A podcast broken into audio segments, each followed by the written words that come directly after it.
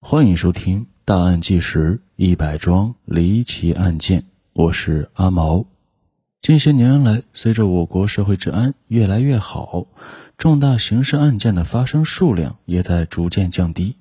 毕竟啊，人们生活的好了，谁也不想放着美好生活不过，而去做一些蹲大牢甚至是掉脑袋的勾当。可是呢，在九十年代，由于治安比较差，生活水平普遍不高，再加上法律意识浅薄，于是就导致了许多人渣铤而走险，做那些杀人放火的勾当。有的呢是为了图财，有的是为了报复社会，有的则是为了满足自己变态的欲望。那这些人渣中，什么是最遭人恨的呢？我认为啊，莫过于是强奸犯。不说我们正常人，就连那些在监狱服刑的罪犯，他们都看不起这帮人。电影、电视里面，监狱中睡在马桶边的，大约就是这些强奸犯吧。好好的人不做，你偏要做那些欺负女人的王八蛋，尤其是那些对未成年少女下手的畜生，更是令人发指。真的是千刀万剐都难解心头之恨呢。今天呢，要给大家讲述的大案。就是一个披着人皮的牲口，他被称为沈阳头号色魔。头号这两个字呀，代表的正是这个杂碎的惊天罪孽。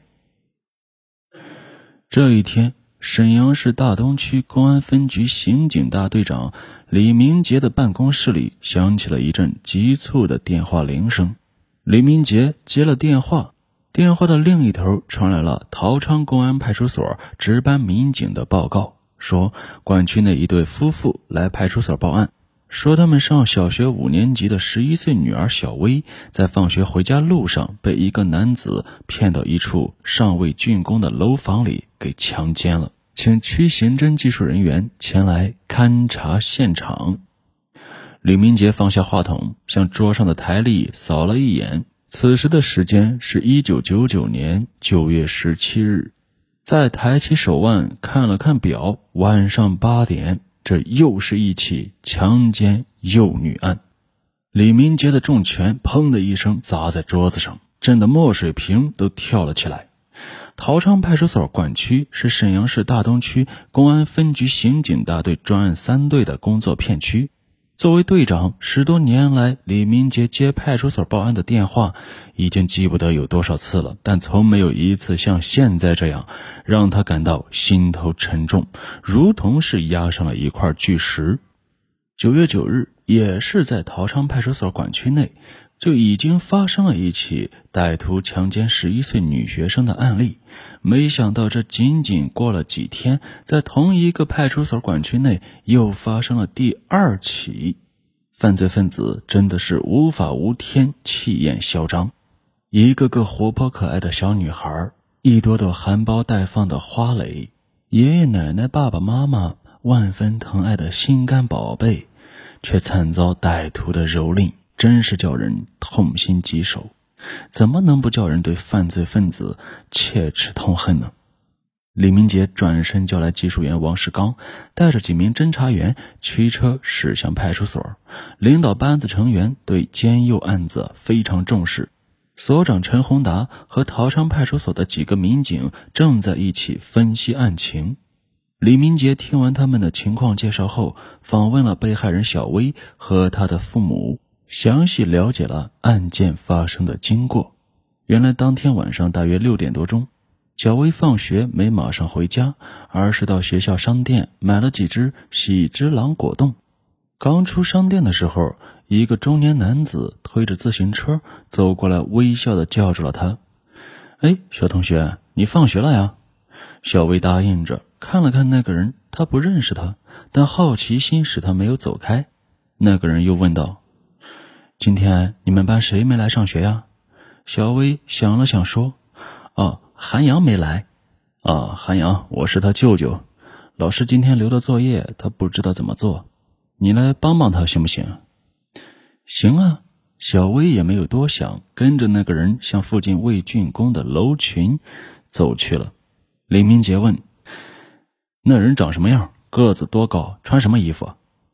小薇的脸上神情是惊悸痛苦的。犯罪分子将她骗进空楼后，凶相毕露，以不从就掐死你相威胁，逼迫她脱光衣服，将她蹂躏了一个多小时。天黑了，可小薇还是没回家，这是从来没有过的事。爸爸妈妈惶恐不安的四处寻找，亲友邻居也被惊动了，可是哪里也找不见小薇。当小薇满脸泪痕的出现时，诉说了不幸的遭遇后，一家人是悲愤无比，妈妈几乎昏厥了过去。小薇经过回忆，以她所能表达出的语言，大略的讲了一下那个歹徒的一些特征：个子不高，短头发，小眼睛，大鼻头，骑一辆红色二六型斜梁山地自行车。而这些特征与九月九日另一个受害幼女小娟所讲的大致相同。李明杰分析，从犯罪分子两次作案的对象、地点、手段、衣帽特征等等来看，这两起案子很可能是同一个人干的。爱女受辱，家长心碎。小薇的妈妈流着眼泪对李明杰说：“李队长。”请你们一定要抓住这个禽兽不如的犯罪分子，把他千刀万剐。我们一家人都感谢你们。李明杰说：“我们应该感谢你们，孩子出事后，你们能主动到公安机关报案，这很可贵。不然的话，还会有更多的女孩受害的。”在小薇的引领下，李明杰、王世刚等人勘察了现场。在陶昌派出所管区内，有一片正在施工的公务员小区楼群，主体建筑完成了，但门窗还没安装。这些楼呢，就成了色魔的作案场所。犯罪分子作案现场是在四号楼五层的一个房间。侦查员打着手电筒，王世刚等人几乎把眼睛贴近地面，仔细勘察。地面上放着一扇门板，门板上有擦蹭状的血迹。由于工人施工，室内足迹、指纹杂乱，基本上没有提取的价值。小薇说，犯罪分子曾从他的书包里取出作业本，撕下了几张纸。王世刚一听就想找犯罪分子用来擦拭精液和血迹的纸团，但是呢，没有找到。他分析，这应该是犯罪分子给带走了。这是个狡猾的家伙，在反侦查方面有一定的能力。但毕竟刑警的眼睛是雪亮的，王世刚就在门板及周围提取到了十六根阴毛。经过分析，认定这些阴毛就是犯罪分子所遗留的。李明杰将九九九幺七两起奸幼案向分局领导做了汇报。经过与市刑警支队联系获知，近两年来。全市各区陆续发生了数十起歹徒强奸年幼女学生的恶性案件，给少年儿童及家长造成了极大的伤害，严重影响了社会的安定。根据领导指示，专案三队成立了九幺七专案组，在李明杰的带领下，全队十三名侦查员全部参战，陶昌派出所民警也是密切配合，想要抓获罪犯。那首先要尽量避免他再次成功作案，但怎么样架网、如何布控？李明杰和同志们摸清情况、观察地形、认真研究，很是动了一番心思。